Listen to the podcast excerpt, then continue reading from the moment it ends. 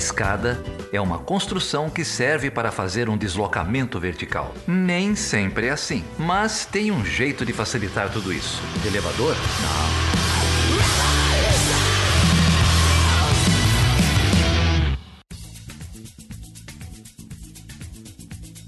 Bom, então nós estamos aqui para bater um papo com o Leonardo Barbosa, que já participou com a gente, né, Leonardo, de uma conversa importante. É, em outros tempos, né? Tempos uh, anteriores à pandemia, num encontro que foi muito bom, que nós tivemos lá na UF, para bater um papo sobre a pesquisa da Andives a respeito do perfil estudantil. O episódio tá é de número 111, para quem não escutou, recomendo.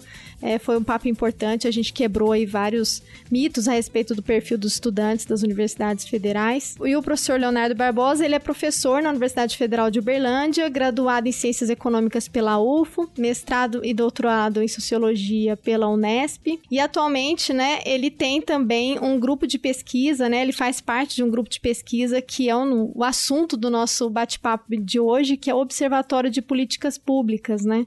Tudo bom, Leonardo? Prazer ter você aqui novamente novamente. Muito obrigada por topar, bater esse papo com a gente.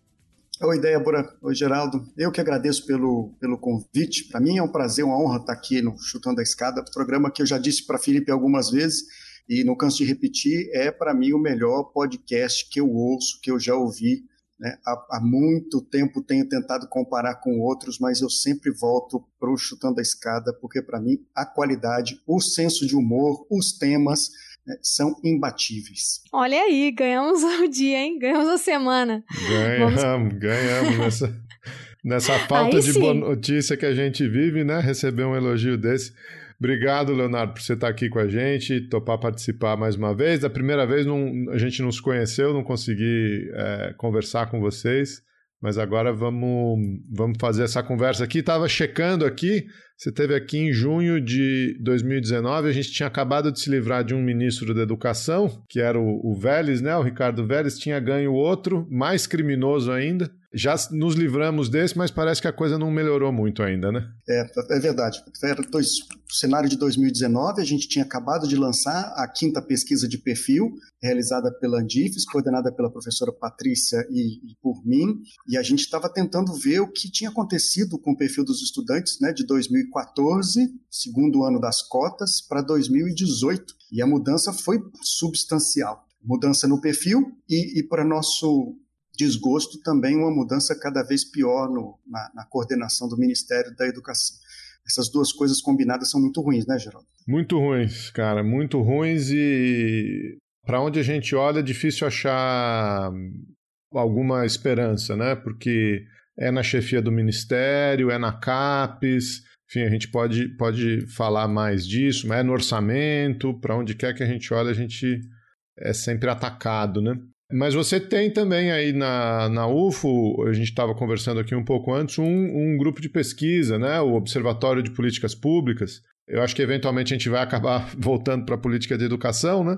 Mas conta um pouquinho para a gente o que, que é o, o OPP, quem são os professores envolvidos, o que, que vocês têm monitorado, as pesquisas. Ah, o Observatório é um grupo de pesquisa que nasceu no finalzinho de 2016, resultado de uma contaminação que nós tivemos éramos gestores da assistência estudantil da UFO, né, um time de gestores da assistência estudantil. A gente, na universidade, costuma, antes de virar docente, né, ser simplesmente um, doutor, uma doutora. Então, você dorme doutor, acorda docente, passando no concurso. Depois você é docente, dorme docente e acorda gestor. Né, é levado à condição de gestor sem nenhum preparo. Então, nós passamos pela assistência estudantil, é, foram quatro anos, Débora, Geraldo lá dentro, e, e, nós somos picados pela mosca da assistência estudantil. É, é, uma área fantástica. Quando você trabalha lá, você vira militante, mais do que servidor, você vira militante de uma, de um, de uma universidade pública no interior do país, com um nível de, de vulnerabilidade grande. E olha que a gente está longe dos índices do Nordeste e do Norte mas era, era um sofrimento tão grande né, e, e, tão pouco suporte teórico que nós resolvemos começar a, a depois que saímos né, da gestão, transformar aquilo que era ofício em tema de pesquisa, em agenda de pesquisa. Então foi um pouco isso que nós fizemos. Nos focamos primeiro na assistência estudantil, né, que é um tema muito pouco estudado. Depois começamos, por causa de um edital que foi lançado na universidade, a estudar a evasão é, que aí é um tema que tem uma produção maior, mas ainda é um campo científico que precisa de, de, de desenvolvimento, e, e, começamos a combinar esses dois assuntos, né? o processo de evasão e o processo de, de assistência estudantil, ou as políticas de assistência estudantil. E vimos que são dois campos científicos que tinham carências, né?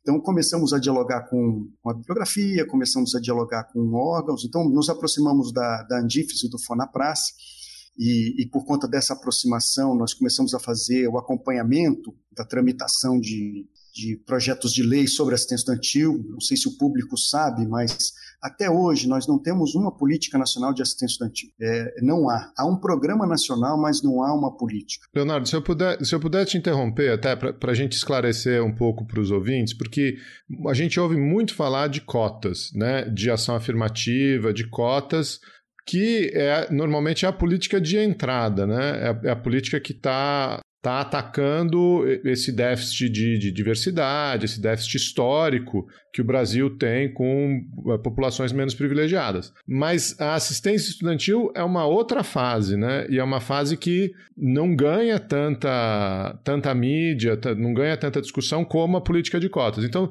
se você pudesse explicar para o nosso ouvinte, né? quando você fala assistência estudantil, o que está envolvido aí? Que tipo de, de, de política, de programa tá, significa isso? Ótimo, ótima pergunta que aí vai me permitir retornar um pouquinho né, do, do que é o, o, o, fundamento da assistência estudantil. A assistência estudantil, Geraldo, é uma, é uma política de proteção social. Né? Vamos colocá-la dentro do campo da política de proteção social. Ela foi pensada como um tipo especial de proteção social para um tipo especial de, de, de cidadão, cidadã, né, que são estudantes. Então, estudante como uma categoria transitória, né? Enquanto ele está dentro, com vínculo com a universidade, ele, ele leva para dentro da universidade a, as desigualdades sociais. Então, estar dentro da universidade não te livra né, de conviver com as desigualdades sociais. Se eu sou preto, pardo, parda, se eu sou mulher, se eu sou LGBTQI, se eu sou pessoa com deficiência, seja lá qual marcador social que eu porte, né, na vida social. Quando eu entro para a universidade, eu carrego esse, marcador social e as desigualdades que são sociais se transformam em educacionais. Né? É, então, essa migração da desigualdade social para educacional faz com que eu seja privado de um conjunto de oportunidades, um conjunto de direitos. Então, quando a gente olha para a educação superior, a gente, tem que entender que a educação superior é um direito, né? antes de mais nada. Eu sei que algumas pessoas podem divergir de mim, mas a, a Constituição Federal ela estabelece a educação como direito, não coloca a educação superior como direito, mas o Estatuto da Juventude o faz. Então, o Estatuto da Juventude ele é muito claro ao dizer, né? Todo jovem tem direito à educação superior. Então, se eu tenho um marcador social que me priva de oportunidade, de uma boa formação, de uma participação na iniciação científica, de uma participação na mobilidade internacional. Né? Hoje, se a gente olhar as, as estatísticas, é, é, Débora e Geraldo, é, quem participa de, de mobilidade internacional no Brasil, nas universidades federais, são homens são pessoas brancas, são pessoas com nível de renda maior, até porque são as pessoas que têm acesso a um segundo idioma né? o que é fundamental. Então, se eu entro numa universidade, se eu entro pelas cotas, se eu não tive acesso a, a um outro, uhum. como é que eu posso ter uma formação mais qualificada? Como eu entro num, num PET? Como eu faço iniciação científica? Né? Ou, ou pior do que isso, se eu sou mulher e sou gestante, se eu sou mulher e preciso acessar meu campus à noite, né, e sou vítima de, de, de perseguição, violência, de, de, assédio sexual, se eu sou é, é, LGBTQI e sou vítima de um, de um, conjunto de violência, todas elas me privam de oportunidades. Então a minha formação ela fica menos ampla, eu sou privado de direitos. O papel da assistência estudantil é justamente anular o efeito das desigualdades sociais sobre esses, esses indivíduos né, e garantindo que eles gozem do direito à educação. Esse é o papel da educação, aliás, da, da assistência estudantil. E notem, a história dela é muito recente. É, o primeiro ato é, institucional, federal, é, foi feito em 1928. O Washington Luiz fez esse ato criando a Casa do Estudante Brasileiro em Paris, o primeiro gesto de assistência estudantil foi para a elite brasileira enviar seus filhos para estudar em Paris. Só em 29 a gente tem a Casa do Estudante Brasileiro aqui, e depois Getúlio Vargas né, incorpora a política também na Constituição, cria a Casa do Estudante vinculada à UNE, e aí a história começa. Só que nós, de lá para cá, era o que eu estava dizendo, é, Geraldo, a gente não teve até hoje uma política nacional. Nós temos programas mas uma política não. E normalmente são programas com conteúdo moralizante, assistencialista, né? Até bom diferenciar o que é assistência de assistencialismo. Enfim, então assistência é isso, né? É um conjunto de ações, um conjunto de programas que tem o objetivo de é, diminuir ou evitar o efeito das desigualdades sociais sobre a fruição do direito à educação. Né? Eu tenho uma pergunta para você, Leonardo, a respeito desse tema, porque quando a gente gravou no outro episódio, é, foi um dos pontos que foi levantados, né? E agora a gente tem a oportunidade de aprofundar melhor essa questão de que o perfil do estudante mudou, mas a capacidade de oferecer assistência a esses alunos, que, que foi isso, né? Que a gente tem aquele mito de que só a classe média, classe média alta e elite que estuda nas universidades públicas, mas que isso mudou com o perfil, né? Com a mudança das cotas. Se você puder só recordar um pouquinho essa mudança do ponto de vista cronológico, né?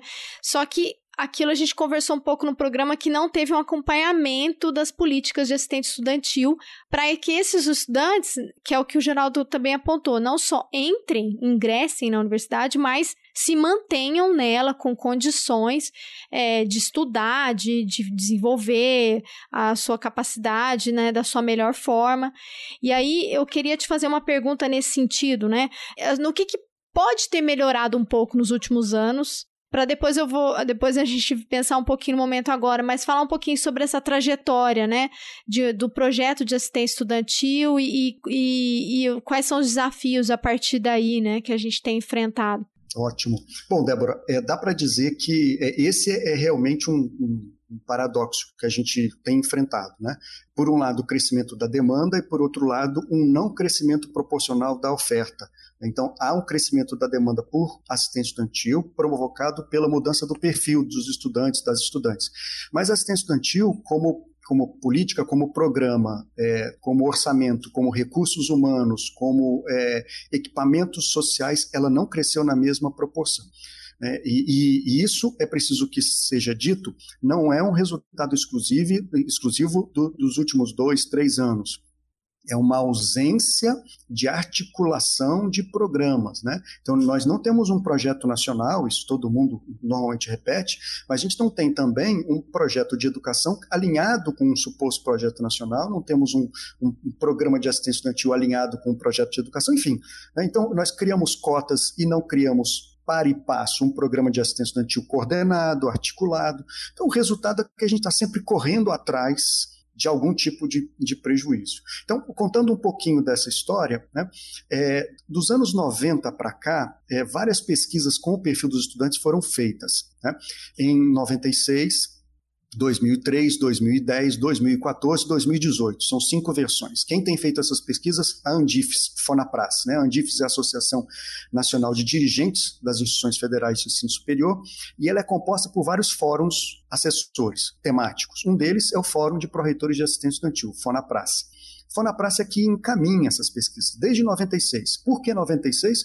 Porque Fernando Henrique Cardoso, em 95, né, com o projeto de reforma do Estado, tinha dito que era preciso privatizar as universidades, dar a elas né, aquela feição do New Public Management, enfim, constituir um, um, perfil de instituição gerido por organizações sociais, porque as universidades eram repletas de pessoas endinheiradas. Então, as pessoas pobres iam para a rede privada, as ricas iam para, as instituições públicas.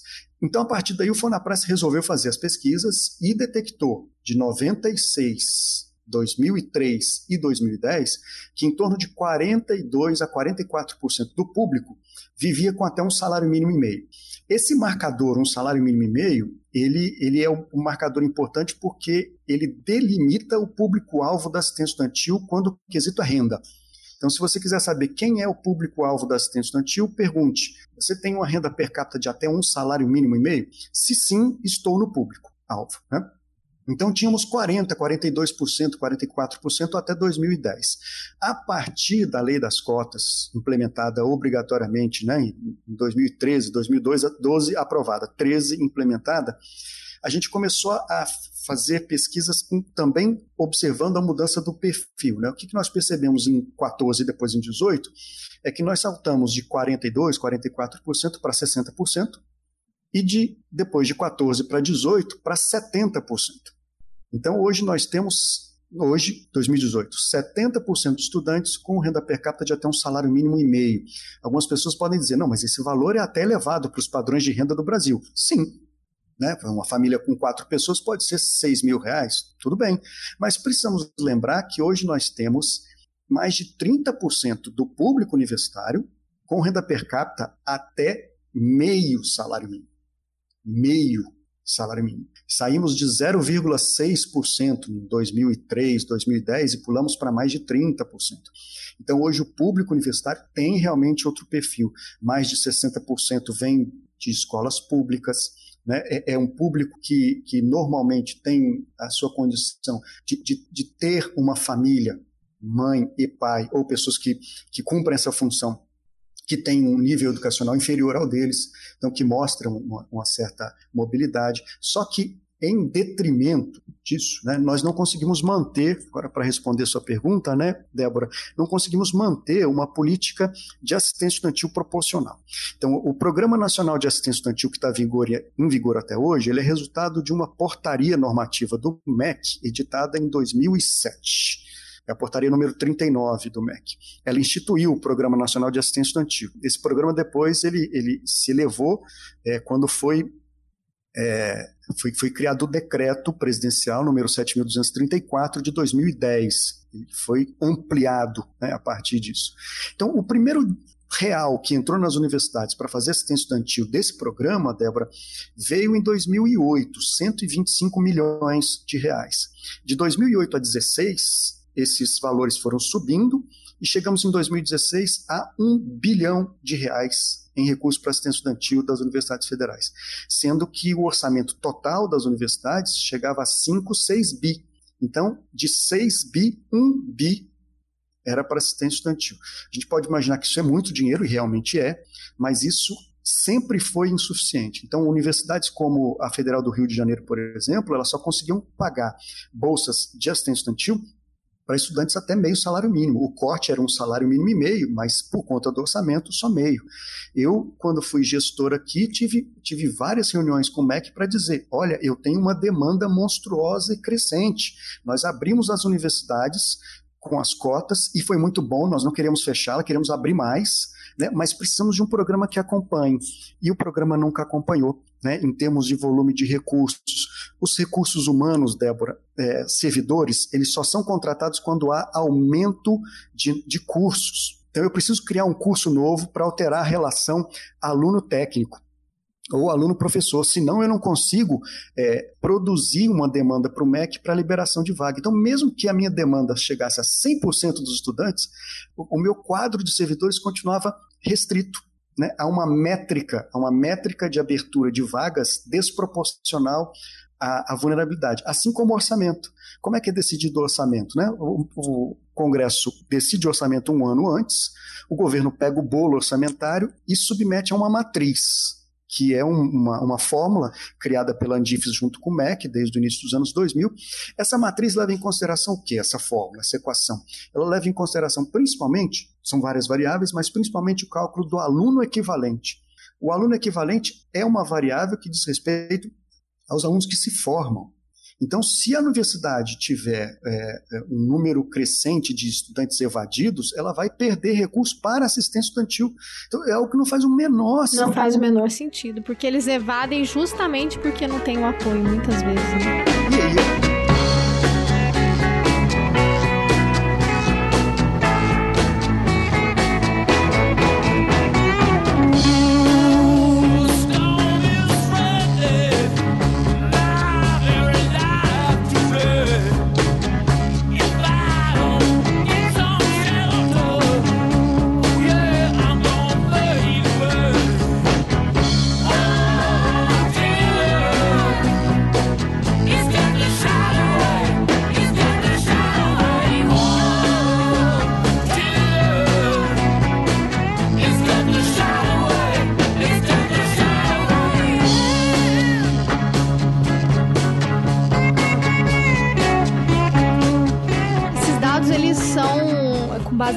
Universidades federais, né? Tô te perguntando isso, mas só para trazer assim que as outras universidades, as públicas, também enfrentam uma situação muito parecida, né? As estaduais.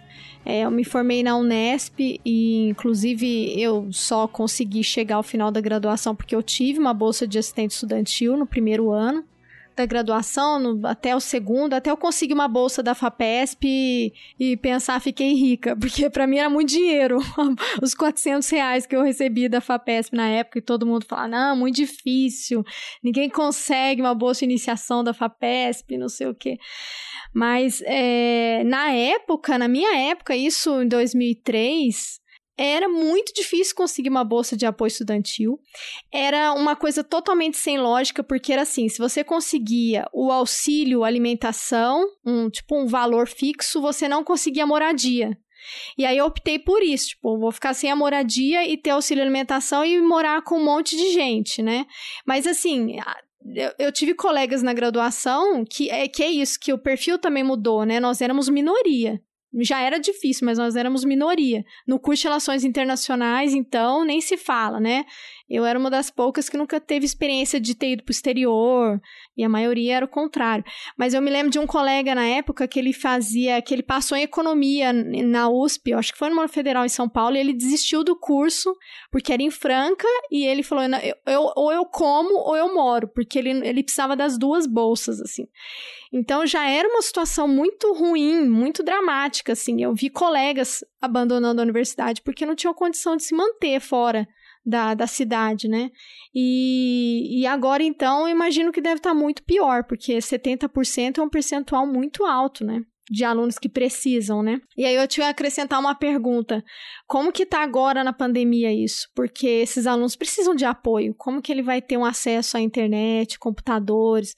Na UFA a gente via, mas isso é uma realidade de todas as federais, né? Os alunos usavam os computadores da universidade, que às vezes tem gente que tem um, sei lá, um outro, ah, não, todo mundo tem notebook, todo mundo tem computador. Não, os alunos não tinham internet boa, eles iam para a universidade estudar, né? Como fica essa situação? Assim, você tem os dados ou, ou informação, enfim, os dados, vou cobrar dados aqui do Leonardo. Não, eu queria saber um pouquinho se vocês estão acompanhando isso, como que, que ficam essas questões dentro do ensino superior, né? Porque a gente vê que a situação é muito dramática no, no ensino médio, infantil. Olha, hoje a gente ainda, Débora, não tem a sexta pesquisa de perfil. A gente é, é, tem recebido do, do Fonaprace já os sinais de que essa pesquisa vai ser preparada esse ano para ser aplicada o ano que vem. Então é muito provável que no ano que vem a gente tenha já esse desenho de, de qual seria o impacto da pandemia. É, infelizmente, eu vou precisar dizer isso aqui, né, para a gente, é, é, inclusive, informar o público que assiste esse programa, o MEC nunca se interessou por ter uma pesquisa desse tipo. O, MEC não sabe, o MEC não sabe o perfil dos estudantes das universidades federais. É, se você perguntar hoje para qualquer eh, funcionário do MEC, se ele sabe, por exemplo, qual é o nível de sofrimento emocional, se ele sabe é, qual, qual, é o perfil é, de, de, renda desses estudantes, o MEC não, não sabe. Nós, quando eu estava no Fonaprace, nós oferecemos ao MEC, Débora, essa pesquisa. Olha, nós temos know-how, nós temos é, os, os, roteiros, temos os questionários, sabemos fazer pesquisa, queremos entregar para vocês, vocês têm o INEP, né? e, o, e o MEC, à época, disse, não, não, não queremos fazer essa pesquisa. Então, o, o MEC não sabe, é, hoje eu diria que quem tem as informações mais atualizadas sobre a situação da educação superior no Brasil é a Andifes, né? e sobre a estudantil é o Fonaprace. Mas a Andifes ela não é um órgão né, do poder executivo, da administração direta. Né? Então, ela, para fazer política pública, ela está de mãos atadas, uhum. em boa medida. Então, eu, eu não conseguiria trazer esses dados atualizados para você sobre a pandemia. O que a gente consegue hoje dizer é que as, as universidades têm pró-reitorias que estão acompanhando, tentando acompanhar de perto. O volume de estudantes evadidos aumentou muito, então nós teremos um choque né, quando esses, esses dados forem, forem levantados. E antes da pandemia, Débora, nós tínhamos um problema grave, a emenda constitucional número 95. Né, a, a, vivendo a pandemia, às vezes é, ela acaba sendo nublada, né, mas eu, eu orientei uma pesquisa aqui na UFO de um, de um estudante que está no Observatório de Política Pública, o Felipe, nós acompanhamos o orçamento, o orçamento na LOA, o orçamento executado, né, tanto valores nominais quanto valores reais. É, vis-à-vis o comportamento da cobertura da assistência estudantil, de 2014 até 2018, e tinha 16 como o, o meio do caminho. Né? O que, que nós notamos? Que o orçamento veio crescendo, até 16, depois de 16 ele começa a cair em valores nominais e valores reais, e o resultado é que as universidades, para cobrirem a assistência, o que fizeram? Tiveram que diminuir o valor gasto por estudante. Né? E imagina essa situação dentro da pandemia, corte de recursos, né, que, que são agora sequenciais, para além da emenda constitucional 95, uma demanda fabulosa por assistência estudantil. Os estudantes precisam ficar nas suas casas, precisam acessar a, a, as aulas de maneira remota. Estudantes que estão voltando para suas famílias com grande distância. Eu quero fazer um, um relato né, pessoal. Quando eu era proreitor de assistência estudantil, uma senhora do Piauí me ligou dizendo: Olha, acabei de colocar meu filho, desculpa, meu sobrinho dentro do ônibus. Nós tínhamos uma vaquinha é, na família, colocamos o meu sobrinho, ele não tem onde morar. Por favor, encontre uma garagem para ele aí em Uberlândia, para que ele possa passar alguns dias e, e depois disso ele se vira. É, é, é, um nível de, de drama, Sim. porque você aposta na única pessoa que pode dar uma esperança maior para aquela família. E o que, que eu vou responder? Eu vou dizer para essa família: olha, nós estamos colocando ele de novo no ônibus de volta, né, e engulam seus sonhos, né, é, é guardem. É. é uma situação dramática. Ela, ela... E o pior é que acaba contando com a empatia dos colegas, né? Porque na Unesp tinha o Adote um Bicho, que eu mesma fiquei adotado um tempão até conseguir condições. E é isso, né? E aí sempre joga para o aluno, e aí vem o desgaste da saúde mental, é toda uma uma bola, né, que vai crescendo, porque a pressão sobre esse estudante é muito grande. Você tem que preocupar com o que, você vai comer no almoço, como é que você vai preocupar com o texto que você precisa ler, com prova, trabalho, estágio, né? E as pesquisas que a gente tem feito, Débora, tem mostrado que tem uma certa associação entre o número de refeições que o estudante faz, por exemplo, e a ideação de abandono. Entre a distância que o estudante desloca, o tempo de deslocamento para a universidade e o abandono. Então, se passa de meia hora se meia hora de, de, de tempo gasto para se deslocar, você já está acima da média de ideação de abandono. Se você faz menos do que três refeições por dia, você já está acima da média de ideação de abandono. Então, é, é possível associar essas coisas, né? Então, a assistência estudantil, ela cumpre um papel importante no abandono. Eu até gostaria de fazer um contraponto nesse caso. Ela é fundamental. Mas o abandono, a evasão, ela é, uma, é, é, é um fenômeno multicausal também. Né? Então, tem relação com a estrutura da universidade, com o lugar que você mora, com o mercado de trabalho. Então, estar numa licenciatura né, te coloca em mais risco né, de abandono do que estar em, em, outras, em outro grau. Né? É, dependendo do, do, da, do grau de concorrência do curso, por exemplo, RI é um curso que normalmente tem uma evasão menor até porque a concorrência é maior, você, você acaba selecionando estudantes também por nível de renda, por estrutura familiar, né? Isso tem, tem lá seu peso. Mas, mas em outros cursos, né, aí a evasão ela é muito maior. Então, a, veja, a universidade acaba tendo, é, é, não tendo culpa, mesmo que você tenha uma assistência estudantil muito boa, né, com cobertura muito, é, muito, muito, ampla, é, ainda assim a evasão ela pode escorrer pelas suas mãos, né? não sendo responsabilidade sua. E aí a assistência estudantil fica com essa, esse peso todo nas costas e normalmente a gente entende a evasão como um fracasso e um fracasso do estudante, né? de novo sobrecarregando ele. Uhum. E até para agregar mais uma crítica que talvez possa ser relevante também, nós temos vícios na assistência estudantil. A nossa assistência estudantil às vezes exige desse estudante um desempenho acadêmico para que ele é uma contrapartida, quase que um pagamento pela assistência estudantil. Nos anos 70 se pagava com trabalho, havia uma bolsa de trabalho. Você só pode acessar assistência estudantil se você trabalhar. Né? Então você tinha que dividir sua hora de, de, estudo com horas de trabalho. Então você já era vulnerável, ainda tinha que trabalhar para a universidade. Hoje o pagamento é feito na forma de rendimento acadêmico, desempenho acadêmico. Então, se o aluno por dois semestres não consegue o desempenho, ele pode ter sua bolsa cortada. Então, é, é o direito à educação sendo novamente, né, é, é, privado, reduzido, restringido numa lógica que não é a lógica do direito. Imagina, na minha área, na nossa área de relações internacionais, que tem muita gente de RI que vai escutar esse programa, é uma área que geralmente a maioria são alunos que, que têm condição, que têm uma estrutura familiar. Mas isso não quer dizer que não, não passam por dificuldades também, né? Inclusive, o perfil mudou muito dos nossos alunos de relações internacionais. Né? E eu, eu queria te fazer uma pergunta, porque é isso, né? Essa relação com o MEC ela é sempre muito ruim. essa relação é sempre muito difícil, sempre tem um déficit. E eu queria te perguntar, porque você escreveu um livro, né, que sobre esse tema, você dividiu a autoria com a Camila Coimbra, a gente pode colocar na descrição do episódio, sobre assistência estudantil em debate, né, análise dos projetos de lei em tramitação no Congresso. E aí tem um capítulo que me chamou muita atenção, se você puder discorrer um pouco sobre ele, é o que, que o Congresso tem feito com relação a isso, né? Porque se tem um, um lugar onde a sociedade possa pressionar para alguma mudança, é ali, né? Em teoria, né? Se a gente for pensar numa sociedade democrática, a pressão deveria acontecer ali através de projetos de lei.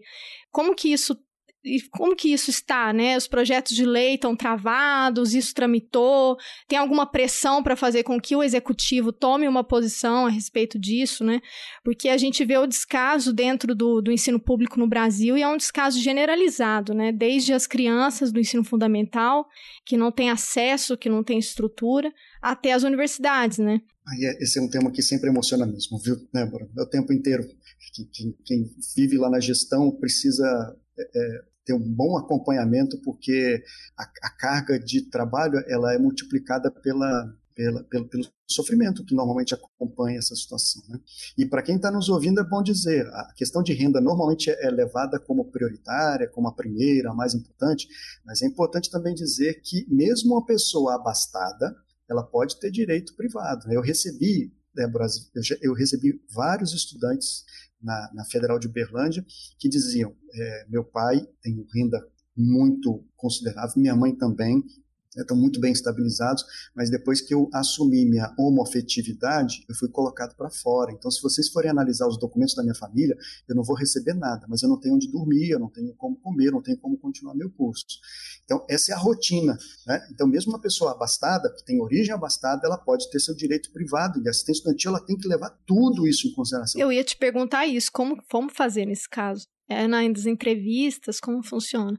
É, você tem a, a, as engrenagens da assistência estudantil, elas já estão bem tarimbadas, né? elas estão bem. É, é elas têm uma tradição de funcionamento histórica dentro do serviço social e eles fazem avaliação, elas fazem, normalmente são mulheres, avaliações socioeconômicas. Às vezes visita domiciliar, né, levantamento da documentação, mas como os recursos são muito escassos, né, normalmente a gente assiste a uma redução daquela agenda enorme para para uma agenda é, hiper prioritária, alimentação, moradia e transporte. E quase sempre bolsificando, né? como as universidades hoje quase não tem recurso para construir RU, né? você transforma tudo isso em bolsa. Aí você não consegue dar para o estudante a melhor moradia, a melhor alimentação, enfim, é, essa tem sido a situação. E a pressão sobre a, as assistentes sociais, ou os assistentes sociais, ela vai na, na, direção das pessoas tentarem priorizar dentro das prioridades. Então, normalmente, casos assim, de pessoas que, que são colocadas para fora de casa, você atende emergencialmente, mas você não consegue dar cobertura para ela no médio prazo. Né? Então é muito difícil. E o nosso Programa Nacional de Assistência Estudantil, o nosso decreto, o PINAIS, ele, ele é sensível à origem escola pública, ele é sensível à renda, mas ele não prioriza outras vulnerabilidades. Então, questão de gênero, que eu sei que é muito cara para você, Débora, ela não é sequer citada. Você tem lá a Bolsa Creche, como uma da, a creche, aliás, como uma área de atuação. Mas quem disse que a creche é a, a única política, né? Necessária. Né? A questão étnico-racial, ela também é sequer citada.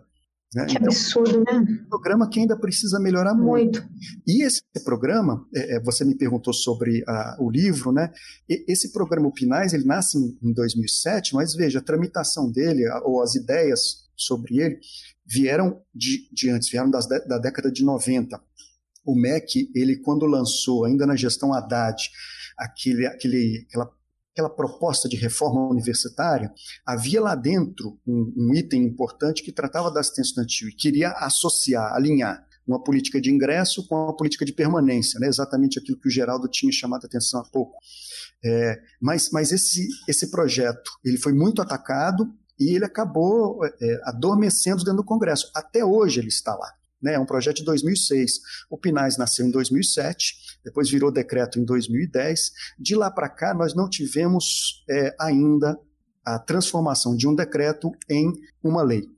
Que problema né, isso significa? Um decreto presidencial ele é revogável Uma lei ela também pode ser extinta, mas você precisa de uma tramitação no legislativo que é um pouco mais sofisticada, né, que exige um pouco mais de mobilização. É mais difícil você é, tirar de circulação uma lei do que um decreto.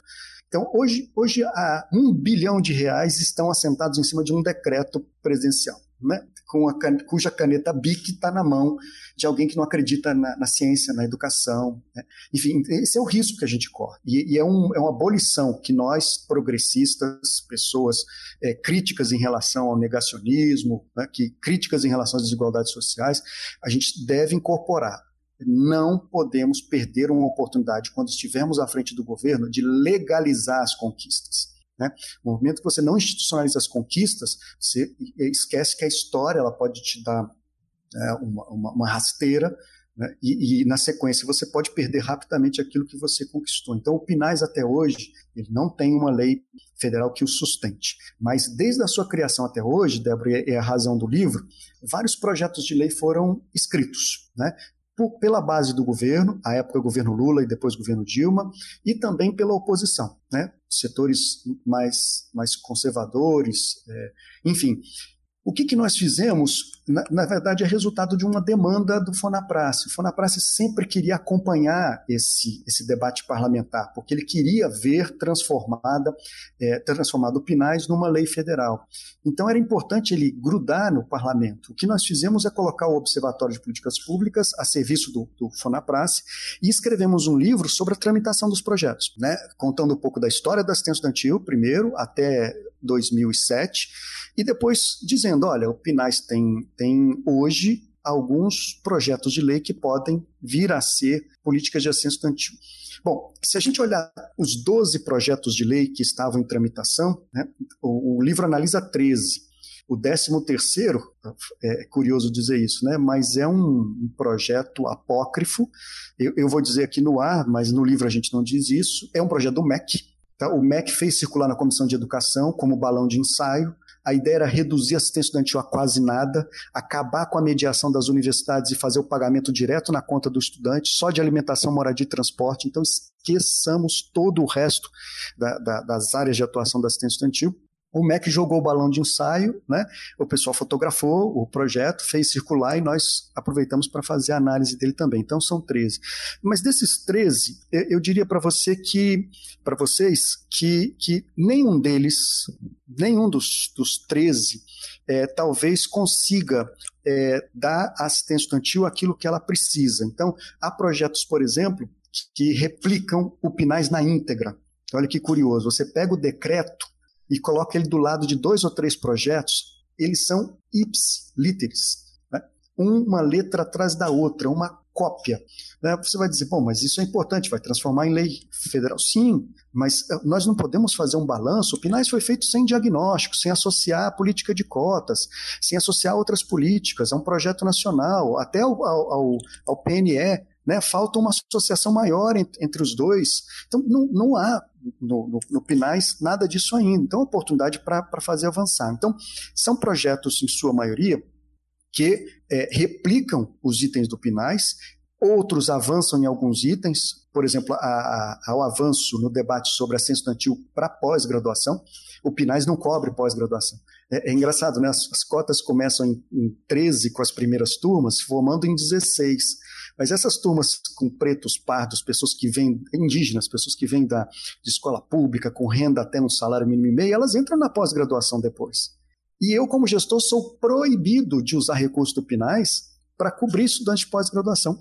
Né? Eu recebi estudantes peruanos uma vez que vieram para a primeira vez que o Instituto de Física tinha internacionalizado é, o acesso, vieram estudantes peruanos e eles disseram, professor, eu, eu não tenho onde ficar, que eu posso fazer? Bom, o que a gente faz? Ilegalidades. Né? É, é óbvio que eu pus, à época, né, mobilizei servidores para poder dar cobertura. Esses estudantes iam voltar para casa. A universidade precisa se internacionalizar, precisa dar acesso a esses estudantes. Se formaram e hoje são que são docentes em universidades. Né? Isso me arrepia, me, me enche de, de, orgulho, mas a gente em alguns momentos tem que agir na contramão da, da legislação porque ela é limitante. A gente, eh, eh, então, tem, tem projetos de lei, Débora, que avançam e dizem, olha, vamos incorporar, por exemplo, estudantes é, de pós-graduação. É, outros projetos de lei avançam também dizendo é, vamos incorporar critérios de acesso que são é, de, de, orientação sexual, que são étnico-raciais. É, vamos também é, fazer com que a, as áreas da assistência estudantil também impliquem em política de ação afirmativa. Né? Por que, que internamente nas universidades a gente não cria cotas para PET, para iniciação científica? Sim, fundamental. É, a, a participação uhum. de estudantes pretos e pardos em iniciação científica é menor do que a participação deles na população, a participação demográfica deles nas universidades. Uhum. Em, em extensão, eles têm mais participação. E dá para entender por que pretos e pardos ocupam mais espaço em extensão, porque extensão é mais sensível, mais sensível à questão étnico-racial. Então, esses projetos de lei, para fazer uma, uma síntese, né, alguns deles avançam em tópicos, outros é, retrocedem. Então, há projetos de lei que querem criar fundos específicos para assistência estudantil, há projetos de lei que querem in, incluir é, contrapartidas pagamento na forma de trabalho, né, um projeto de lei do, do senador Cristóvão Buarque, por exemplo, quero fazer nota né, desse senador, um retrocesso, um absurdo, voltando aos anos 70, né, com a Bolsa Trabalho. Então, essa ideia da contrapartida é muito ruim, porque ela nega o direito do estudante a estudar. Né. Eu, eu não cobro numa universidade pública de um estudante abastado. Eu não cobro nada dele. O estudante é rico, ele pode matar as aulas, ele pode faltar, ele, ele pode se reprovar, né? e eu dou um tratamento é, é, singelo a ele. Mas se eu tenho um estudante que é, que é pobre, eu cobro dele rendimento. Ele não pode reprovar, senão eu corto a bolsa dele e ele perde o vínculo. O estudante abastado não, ele reprova à vontade, eu não corto nada dele, né? ele talvez se jubile. Mas, tirando isso, ele vai ter uma vida tranquila dentro da universidade. Então, precisamos parar de, de, de punir duplamente um estudante que é vulnerável. Então, nós fizemos esse livro com esse objetivo, dar ao Fonaprace condição de, de ter um estudo né, pormenorizado de, de quem produziu o projeto de lei, em que situação ele está, né, onde ele avança, onde ele retrocede em relação ao PINAIS, e o último capítulo nós aproveitamos para fazer sugestões. Então, se formos sugerir um desenho de política nacional,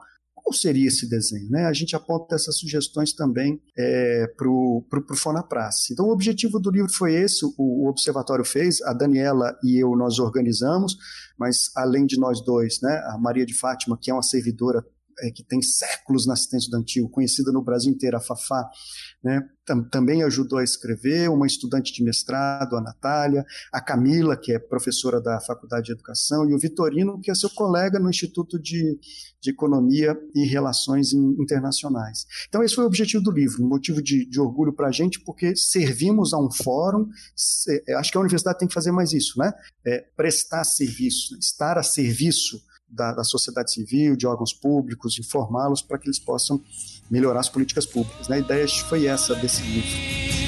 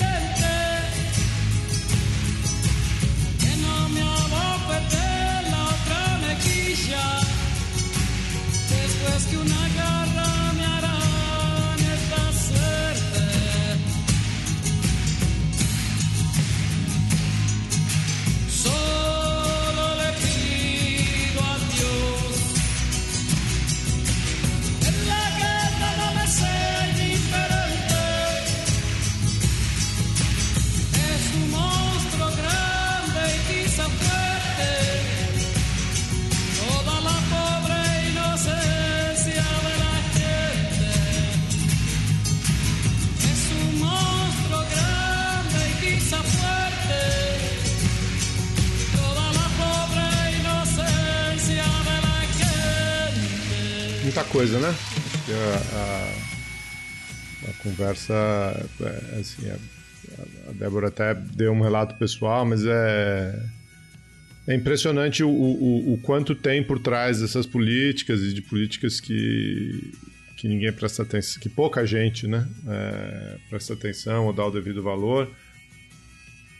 Na verdade, o que eu queria te perguntar, Leonardo, é como continuar atuando, né? Porque acho que é um pouco que a Débora também perguntou dos projetos de lei, mas se você fosse olhar para o que está acontecendo é, na educação no Brasil, na educação é, superior, né, que é o nosso mais onde a gente está atuando aqui, é, com troca de ministro, com troca de liderança da CAPES, com corte no orçamento. Como é que você enxerga é, esse, esse nível mais macro do que está acontecendo? E, eu acho que tem um elemento também que talvez você queira comentar assim. A gente tem, você acabou de falar de uma servidora há, há muito tempo trabalhando com os temas e tal.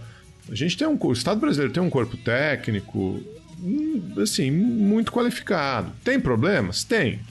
É, né? Você vai encontrar em qualquer tipo de, de instituição grande, você vai encontrar é, problemas. Mas o, o, corpo técnico brasileiro, na área de educação em particular, mas também na área de saúde, também em outras áreas, tem gente com muita formação, com muita experiência, gente que sabe como a máquina funciona. E esses caras estão assim, escanteados, né? Estão sob a coordenação de ou de lunáticos, ou de desqualificados, ou enfim, você né, é, escolhe aí o seu veneno. Como é que você enxerga esse quadro, esse quadro mais amplo assim?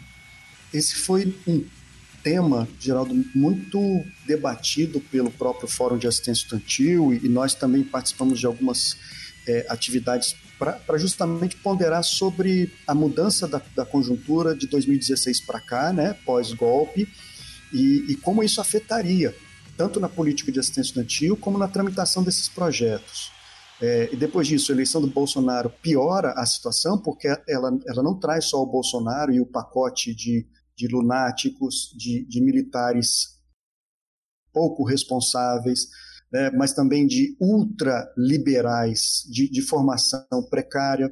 É, é, então, essa tríade ela veio junta também com o Congresso Nacional com um perfil muito especial.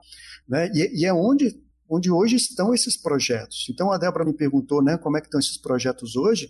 Eles estão todos na Comissão de Educação, Débora, todos apensados, né? eles foram juntados uns aos outros de modo que a tramitação de um agora está condicionada à tramitação do outro, e um sendo aprovado elimina todos os outros. Então, o status é esse.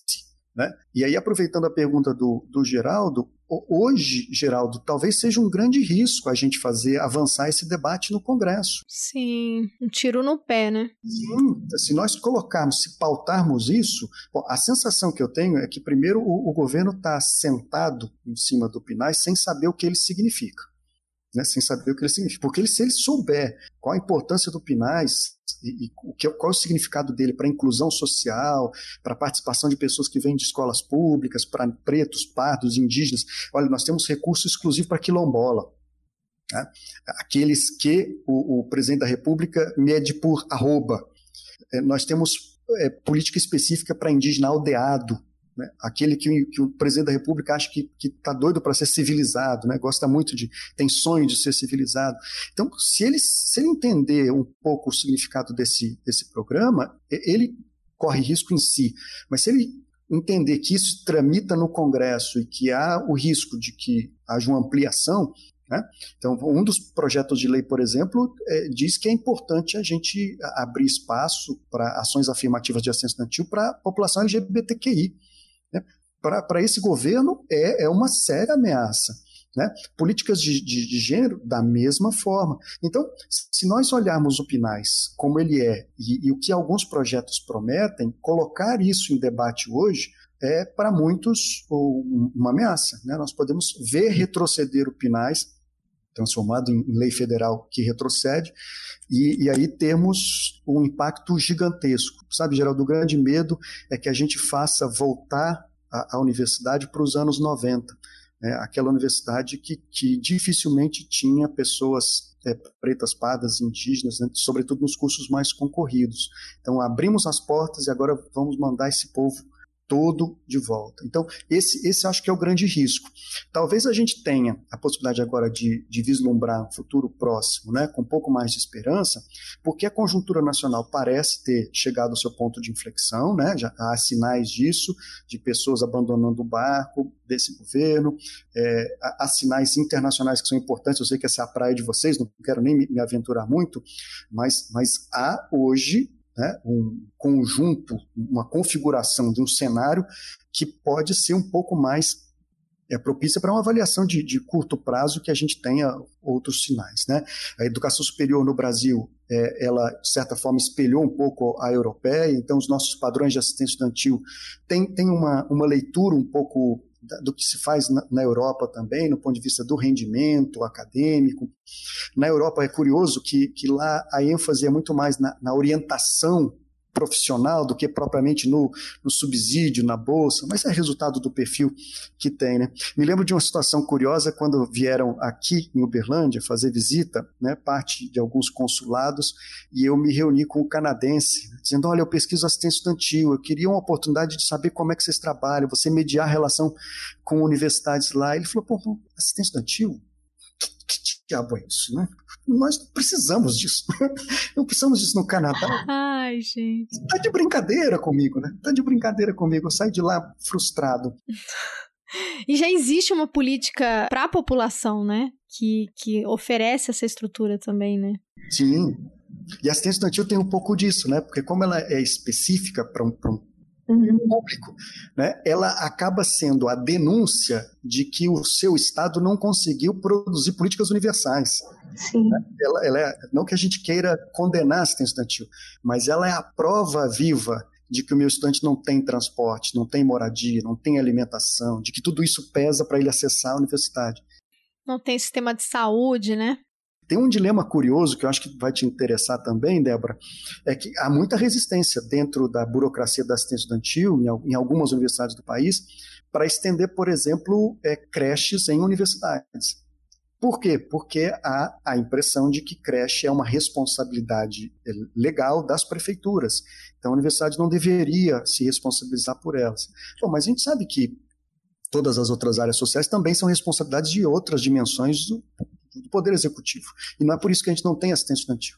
Se nós não fizermos creches nas universidades, as meninas que engravidam não vão ter o suporte dos meninos, como, como é de praxe, vão ter que assumir boa parte do ônus sozinhas e vão abandonar seus cursos. Eu orientei uma pesquisa sobre assistência estudantil para mulheres dentro da UFO. E os depoimentos, Débora, depois eu, te passo o, a, a pesquisa, os depoimentos são chocantes de colegas da área, das nossas áreas, né, dizendo para as meninas: olha, esse curso não é para uma gestante. Não, lamentável, né? Denúncias assim de é isso, as alunas têm que precisam criar um grupo de apoio para conseguir ter uma estrutura mínima, uma rede de apoio dentro da universidade, porque não pode chegar perto da sala de aula porque um docente critica, né? Isso foi isso a, a mídia já divulgou amplamente, mas é um problema diário, né? Um problema mas é aquilo, né? É quem você não quer ver na sociedade, né? Você quer invisibilizar essas pessoas, né? Quando você falou de é, é, essa, essa falta de ação por, por parte do MEC, como a gente já sabe, é uma metodologia, né? É um método, é uma estratégia, né? O ministro da Economia, agora recentemente, chegou a fazer uma fala preconceituosa, ele totalmente classista, sobre a questão de que o FIES permitia que o filho do porteiro tirasse nossa nota zero, que, que não faz o menor sentido, mas assim, ah, só tinha gente ignorante na universidade, a gente vai acabar com isso, né? Então vamos voltar para o perfil elitizado, né? E uma coisa que me irrita profundamente, assim, que eu não sei se as ouvintes ou os ouvintes já escutaram, mas se vocês já ouviram isso, é aquela classe média aquela galera emergente, assim, que, que, que defende a bolsa pro filho, mas é contra o Bolsa Família. Isso também eu fico muito revoltada, assim. Não, é importante, meu filho precisa receber uma bolsa do CNPq, uma bolsa da CAPES para fazer doutorado, e aí bate no peito que meu filho precisa fazer, é bolsista, mas eu, mas eu sou contra o Bolsa Família que é uma contradição, né? Você coloca, mas qual que é o sentido disso, né? É mais uma vez essa esse preconceito, né, estrutural que a gente tem, né? Que é muito muito difícil, né? Eu ia te perguntar só, não sei se dá, dá tempo, mas para falar do, do que, não sei se isso mantém, né? Mas a mídia noticiou aí agora, né, que o governo decretou um corte de um bilhão de reais na assistência e extensão das universidades federais. E aí, como que a gente fica, Leonardo? diante dessa notícia? As universidades, elas, a gente vive nelas, né? Elas, nós sabemos, uhum. estão desesperadas, desesperadas. É que nós não sabemos o que, o que vai ser possível Sim. com o orçamento que está sendo prometido para o ano que vem. É, o orçamento desse ano, é, ele já, já sofreu um corte importante. É, esse corte ele vai se abater também sobre assistência estudantil, então vai ser muito difícil fazermos é, ensino extensão e pesquisa, como fazíamos, diante de uma pandemia. Vejam que, que contraditório, né? O momento que a gente deveria estar apostando nas universidades e articulando universidades. Eu, eu gostaria muito de ver algo como o consórcio do Nordeste, né? Você associar universidades que têm potenciais em algumas áreas para poder desenvolver. Eu, eu, não vi o governo chamando nenhuma universidade não só para produzir, ajudar a produção da vacina, mas também para fazer o, o, levantamento demográfico da população que, que vive em cada região para ajudar a fazer com que a vacina chegue a essas regiões. Né? Não houve uma articulação das universidades para isso. A extensão, ela é uma da, das áreas, das três áreas, né, do, do, do, tripé da educação superior, que é talvez aquela mais frágil do tripé. Eu, eu gosto muito daquilo que a professora Vera Cepeda, que é professora da Federal de São Carlos, tem dito sobre esse tripé. Ela tem dito que esse tripé marcou a história da universidade de maneira geral, né, no mundo, mas na América Latina ela precisa ser, precisa ser acrescentado um quarto pé, que é o da inclusão social. A gente precisa transformar a universidade numa, numa ferramenta de inclusão social.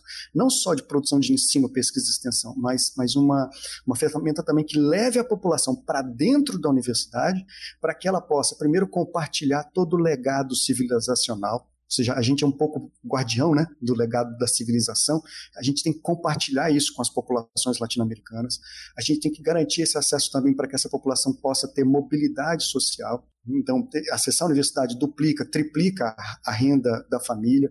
Né? A gente precisa também dar acesso a essas pessoas para que elas conheçam os seus, seus direitos e voltem para suas comunidades né, com potencial de intervenção cada vez maior. E também para que a gente aprenda com elas, né? quebre um pouco a nossa visão colonial, a nossa visão elitista, que a universidade também tem, derruba esses muros e vá atender e vá trabalhar com, com um projeto de nação, com a sociedade.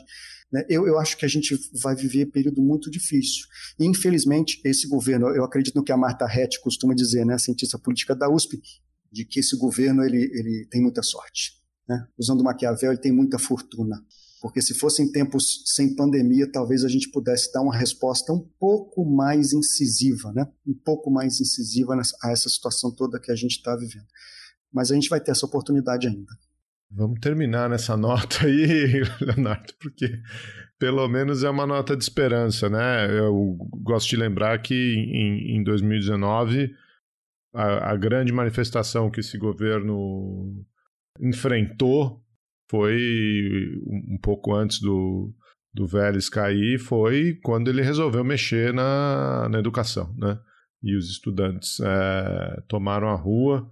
Enfim, quem sabe a gente não vai ter que fazer isso de novo e não vai ter que fazer isso em breve, né?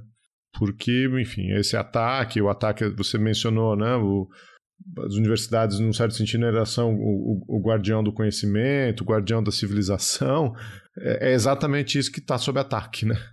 E aí não civilização no sentido de, de evolução, de, mas de civilidade, né? Do, do, convívio civil, social, moderado. É isso que está tá sob ataque. É a tentativa de instaurar, de instaurar a barbárie, porque esses caras só sabem viver na barbárie, na crise, na, na agressão, e a gente faz faz frente a isso, né? Mas vamos, vamos terminar nessa nota aí, lembrar do lembrar de 19, lembrar quando a gente podia sair às ruas, porque essa luta não acabou, como você disse, né? Isso mesmo. E obrigado, Leonardo, pela pesquisa. É um tema importante que ainda é muito dentro da universidade mesmo, ele é pouco discutido, né? Muito marginalizado e, e é isso faz muita diferença, né? Ainda que a assistência precise melhorar, precisa sim considerar outros marcadores sociais, né? Aqui, é, meu relato foi por conta de um recorte de renda, mas com certeza tem outros tantos recortes que você levantou aqui sobre a importância que a gente precisa pensar, mas é um tema que, que ainda é pouco estudado, né? Então, quero te parabenizar, parabenizar você aí pelo debate, pela pesquisa e a todos que participaram da organização do livro também, parabéns. Então, são vários autores, mas foi a Daniela e, e, você, né, que organizou esse livro. Então, quero parabenizar vocês, especificamente todos os autores, que eu acho que foi um livro, é um livro importante, né? E é isso, a universidade fazendo esse papel, né, de oferecer dados quando não se tem, né, de mostrar, de ter transparência, que eu acho que é o que falta, né? É justamente o que está faltando, a gente ter documentos, porque é muito fácil você chegar e sair falando achismos, né? Quando a gente tem os dados ali, os documentos e mostram a importância aí a conversa muda, né? E vamos terminar com a sua fala. Obrigada mesmo, porque é isso, a gente tem que seguir com esperança e, e logo a gente vai sair às ruas novamente aqui de Uberlândia, né? Encher a praça aqui em São Paulo também, em todos os cantos aí, defendendo a universidade pública de qualidade, porque as universidades, né? Nós das universidades federais, é, as universidades fazem uma excelente pesquisa, né? Então é, é, é preciso reconhecer isso, né? Todo, tudo isso que foi construído não vai ser destruído assim, né? Sem, isso não vai acontecer, a gente tem que seguir em frente, ter esperança mesmo.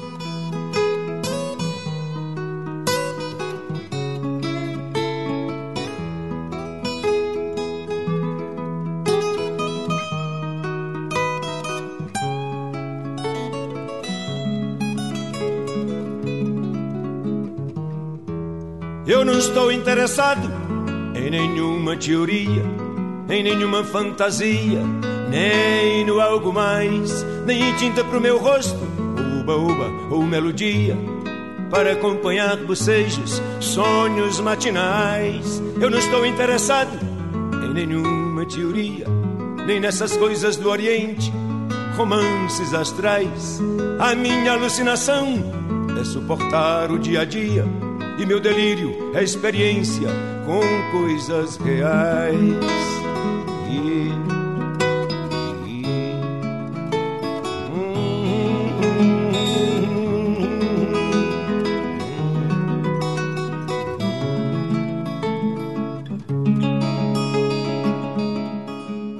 Queria duas coisas só e não, não é acrescentar. Primeiro, agradecer muito vocês, Débora, Geraldo, né, estender ao resto da equipe do Chutando da Escada.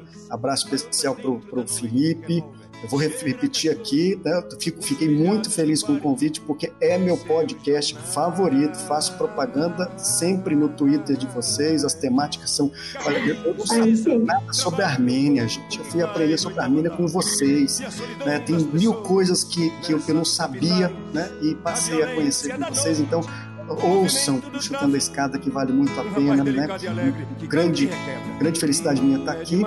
E para o público, eu, eu, gosto sempre de, de pensar que há 10 anos atrás a gente nunca imaginava estar numa situação dessa, então já estivemos muito melhores. E 10 anos para frente nós também vamos voltar a estar muito melhores e lembrar para os fascistas, para eles lembrarem do século XX. O século XX não terminou bom para vocês, tá? Não estiquem a é corda. Nós é que devemos dizer para vocês: não estiquem a corda, porque a gente ofereceu no século XX um remédio amargo para vocês. E se vocês esticarem a corda, nem nenhuma fantasia, Bom, nem no é algo mais. Longe o profeta do terror, que a laranja mecânica anuncia. Amar e mudar as coisas me interessa mais.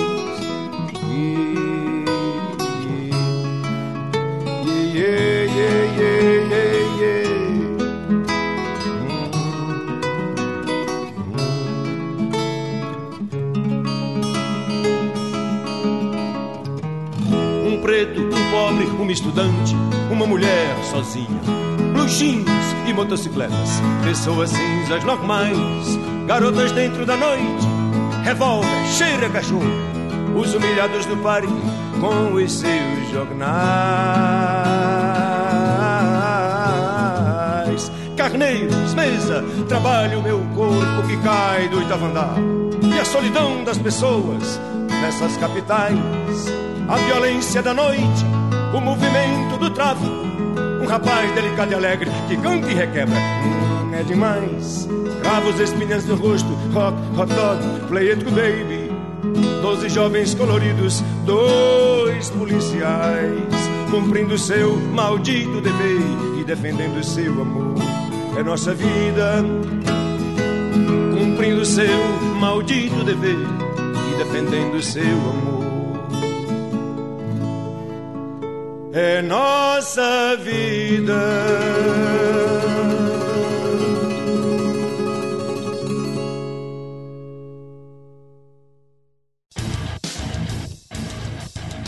Você acabou de ouvir mais um episódio do Chutando a Escada. Para apoiar, acesse chutandoescada.com.br barra apoio.